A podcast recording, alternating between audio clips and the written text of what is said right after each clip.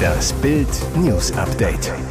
Es ist Mittwoch, der 2. November und das sind die Bild meldungen Weltmeisterheld wurde dreimal operiert, Neuer hatte Krebs. Spitzenpolitiker fordern Klimakleber in den Knast. Flaschenfrust bei Coca-Cola-Fans. Weltmeisterheld wurde dreimal operiert, Neuer hatte Krebs. Wenn Fußball zur Nebensache wird, überraschende Enthüllung von Manuel Neuer.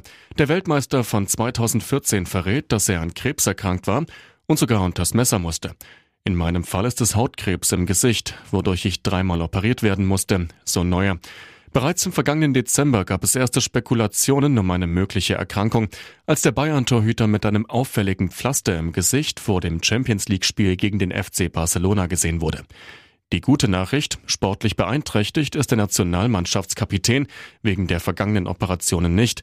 Sein Start bei der WM in Katar ist wegen der zurückliegenden Krebsdiagnose nicht in Gefahr.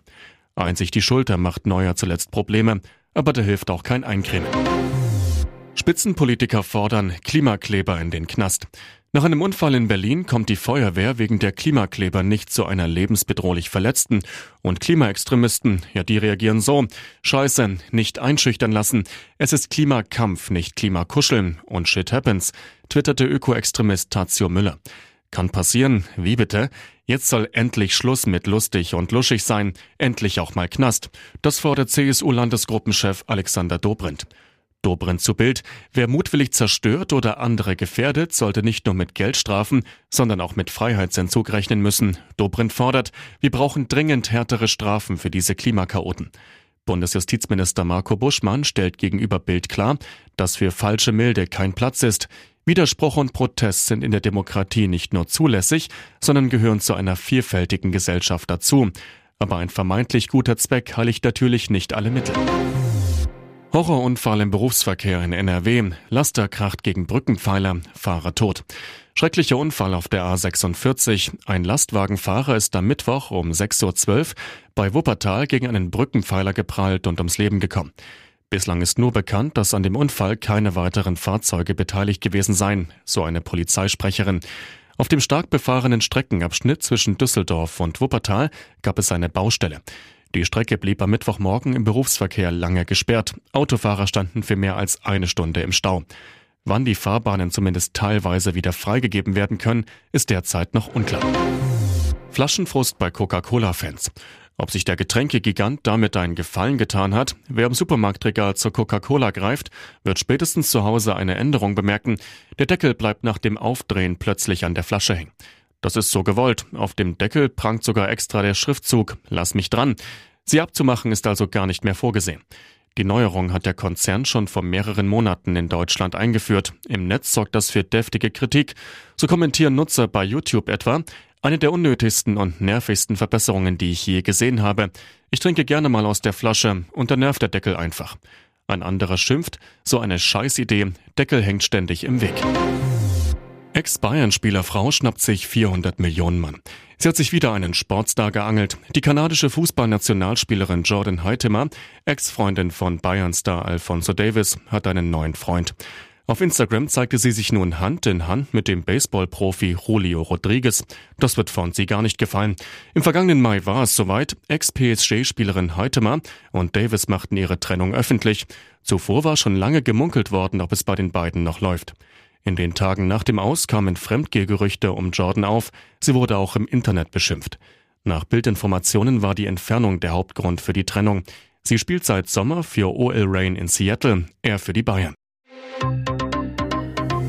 Und jetzt weitere wichtige Meldungen des Tages vom Bild Newsdesk. Britengeheimdienst veröffentlicht Analyse Putins geheimer Belarus-Plan. Seit Monaten rätseln die Ukraine und der Westen, was hat Russland in Belarus vor? Die russische Armee hat Truppen in Belarus stationiert, benutzt das Land als Abschussrampe für Raketenangriffe gegen die Ukraine. Jetzt hat der britische Geheimdienst einen neuen Putin-Plan enthüllt. Demnach will die Kreml-Propaganda mit aller Macht Lukaschenkos Belarus-Regime als wichtigsten Verbündeten im Angriffskrieg gegen die Ukraine inszenieren. Neue Satellitenaufnahmen zeigen zwei MiG-31 Abfangjäger und einen großen, durch einen Erdwall geschützten Container auf einem Flugfeld in Belarus. Diese Stationierung steht wahrscheinlich im Zusammenhang mit russischen Hyperschallraketen AS-24 Kiljoi. Diese Raketen sind nach Einschätzung der NATO mit herkömmlicher Flug- oder Raketenabwehr kaum abzufangen. Das Fazit der Briten Russland will eine Botschaft an den Westen senden, dass es den Krieg jederzeit ausweiten und ein weiteres Land hineinziehen kann.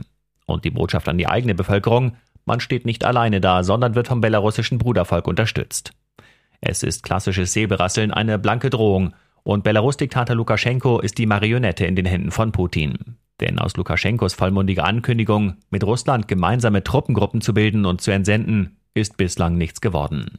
Und wenn Lukaschenko seine Soldaten in die Ukraine schickt, riskiert er erneute Massendemonstrationen in Belarus. Mit einem geschwächten Sicherheitsapparat oder womöglich sogar Widerstand aus dem Sicherheitsapparat heraus könnte er die Opposition womöglich nicht erneut unterdrücken. Während Peking-Reise des Kanzlers für Ampelkrach sorgt, China-Propaganda feiert Scholz. Bevor Bundeskanzler Scholz übermorgen nach China aufbricht, befeuert Außenministerin Baerbock die Diskussion um den Umgang mit Peking. Sie fordert Scholz auf, sich im Land von Diktator Xi Jinping an die gemeinsamen Ampelabsprachen zu halten. Gleichzeitig berichten chinesische Staatsmedien geradezu überschwänglich über das Scholz-Gastspiel. Nicht zuletzt wird er dafür gelobt, die Teilübernahme eines Hamburger Hafenterminals eingetütet zu haben. Das ist der übliche Lobgesang, den man auf Gäste ablässt, von denen man etwas erwartet, so Professor Dr. Joachim Krause von der Uni Kiel gegenüber Bild. Er mahnt aber, Scholz beschworene Zeitenwende bedeutet, dass unser Blick auf China ein anderer werden muss. Scholz macht aber so weiter wie bisher. Die staatliche chinesische Presse hat sogar Erwartungen an den Bundeskanzler formuliert. In der Propagandazeitung Global Times wird vor einer Öffnung des chinesischen Marktes gewarnt und vor offener Kritik der Deutschen an den chinesischen Gastgebern. Gerade die Drohungen Pekings gegen Taiwan lassen Sorgen aufkommen, ob China bald einen Angriffskrieg gegen seinen kleinen Nachbarn startet, warnt Ralf Robel von der Hochschule Zwickau. Denn dann wären die Probleme Europas und Deutschlands bezüglich einer wirtschaftlichen Abhängigkeit von einem aggressiven Staat noch größer als heute von Russland. Nach Schaller-Absturz, Costa Rica stellt Suche nach Flugzeug ein. Costa Rica hat die Suche nach dem Wrack des Flugzeugs von McFit-Millionär Rainer Schaller eingestellt. Das gaben die örtlichen Behörden nun bekannt. Die Entscheidung erfolge aus humanitären Gründen und in Übereinstimmung mit dem Internationalen Handbuch für Suche und Rettung in der Luft- und Seefahrt.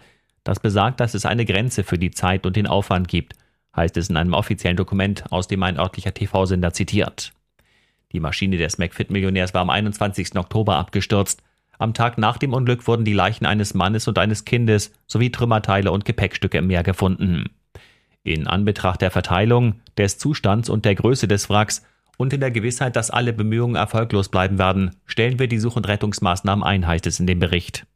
Die Behörden gehen davon aus, dass Winde und Meeresströmungen das Wrack außerhalb des kostarikanischen Küstengebiets getrieben haben. Hier ist das Bild News Update. Und das ist heute auch noch hörenswert.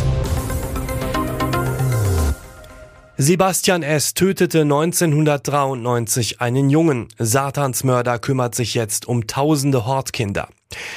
Eine einsame Waldhütte, ein ahnungsloses Opfer und ein Mord im Namen des Satans. Vor fast 30 Jahren tötete Sebastian S. einen 15-jährigen Jungen. Unfassbar. Heute koordiniert er die Nachmittagsbetreuung von tausenden Kindern. Erst Mord, dann Hort. Als Satansmörder von Sondershausen schockte er damals ganz Deutschland.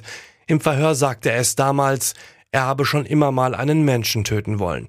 Er und seine Mittäter waren Anhänger eines Satanskultes, gründeten die Nazi-Band Absurd.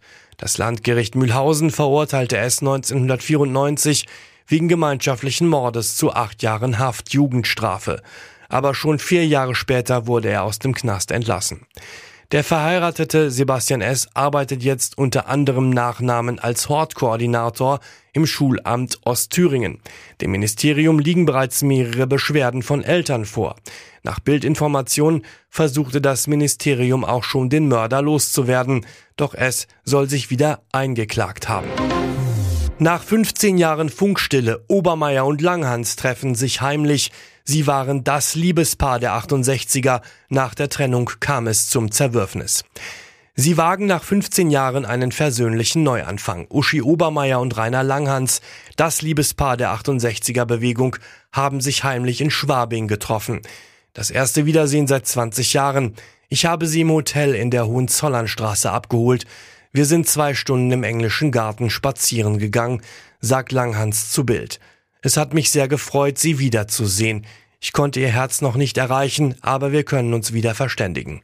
Seit Langhans seiner geliebten und Kommunengefährtin vor 45 Jahren den Laufpass gab, war die Beziehung zerstört, eine Freundschaft undenkbar. Über den Trennungsgrund von einst sagte Langhans im Juni 2021 zu Bild, ich wollte nicht mehr nur jeden Tag Sex. Uschi hat mich dafür gehasst.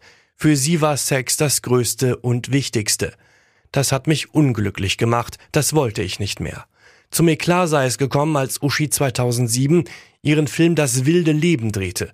Langhans zu Bild, ich durfte nicht zum Set und auch nicht wie besprochen Berater sein. In unseren letzten Telefonaten hat sie nur noch geschrien. Seither herrschte totale Funkstille. Mehr zum Neuanfang von Langhans und Obermeier gibt's auf Bild.de. Er wird jetzt zu Hause gepflegt. Große Sorge um Schlagerstar Toni Marshall erlebt er gerade seinen letzten Herbst. Schlagerlegende Toni Marshall hat sich aus der Öffentlichkeit zurückgezogen. Für immer. Der Sänger ist selbst für enge Freunde nicht mehr zu erreichen. Nach zwei Corona-Infektionen und einer Not-OP im Mai hat sich Marshalls Gesundheitszustand weiter verschlechtert. Er ist auf einen Rollstuhl angewiesen, wird nach einem kurzen Aufenthalt in einer Seniorenresidenz auf seinen Wunsch hin zu Hause gepflegt. Den letzten Gesangsauftritt hatte Toni Marshall im Juli in einem Hotel. Da saß er schon im Rollstuhl. Im August zeigte er sich noch einmal im Publikum bei einem Konzert von Sohn Mark Marshall. Ein Freund zu Bild. Toni möchte außer seiner Familie niemanden mehr sehen, weil er sich zu schwach fühlt. Er will als fröhlicher Entertainer in Erinnerung bleiben. Weitere spannende Nachrichten, Interviews, Live-Schalten und Hintergründe hört ihr mit Bild TV Audio. Unser Fernsehsignal gibt es als Stream zum Hören über TuneIn und die TuneIn-App auf mehr als 200 Plattformen, Smart Speakern und vernetzten Geräten.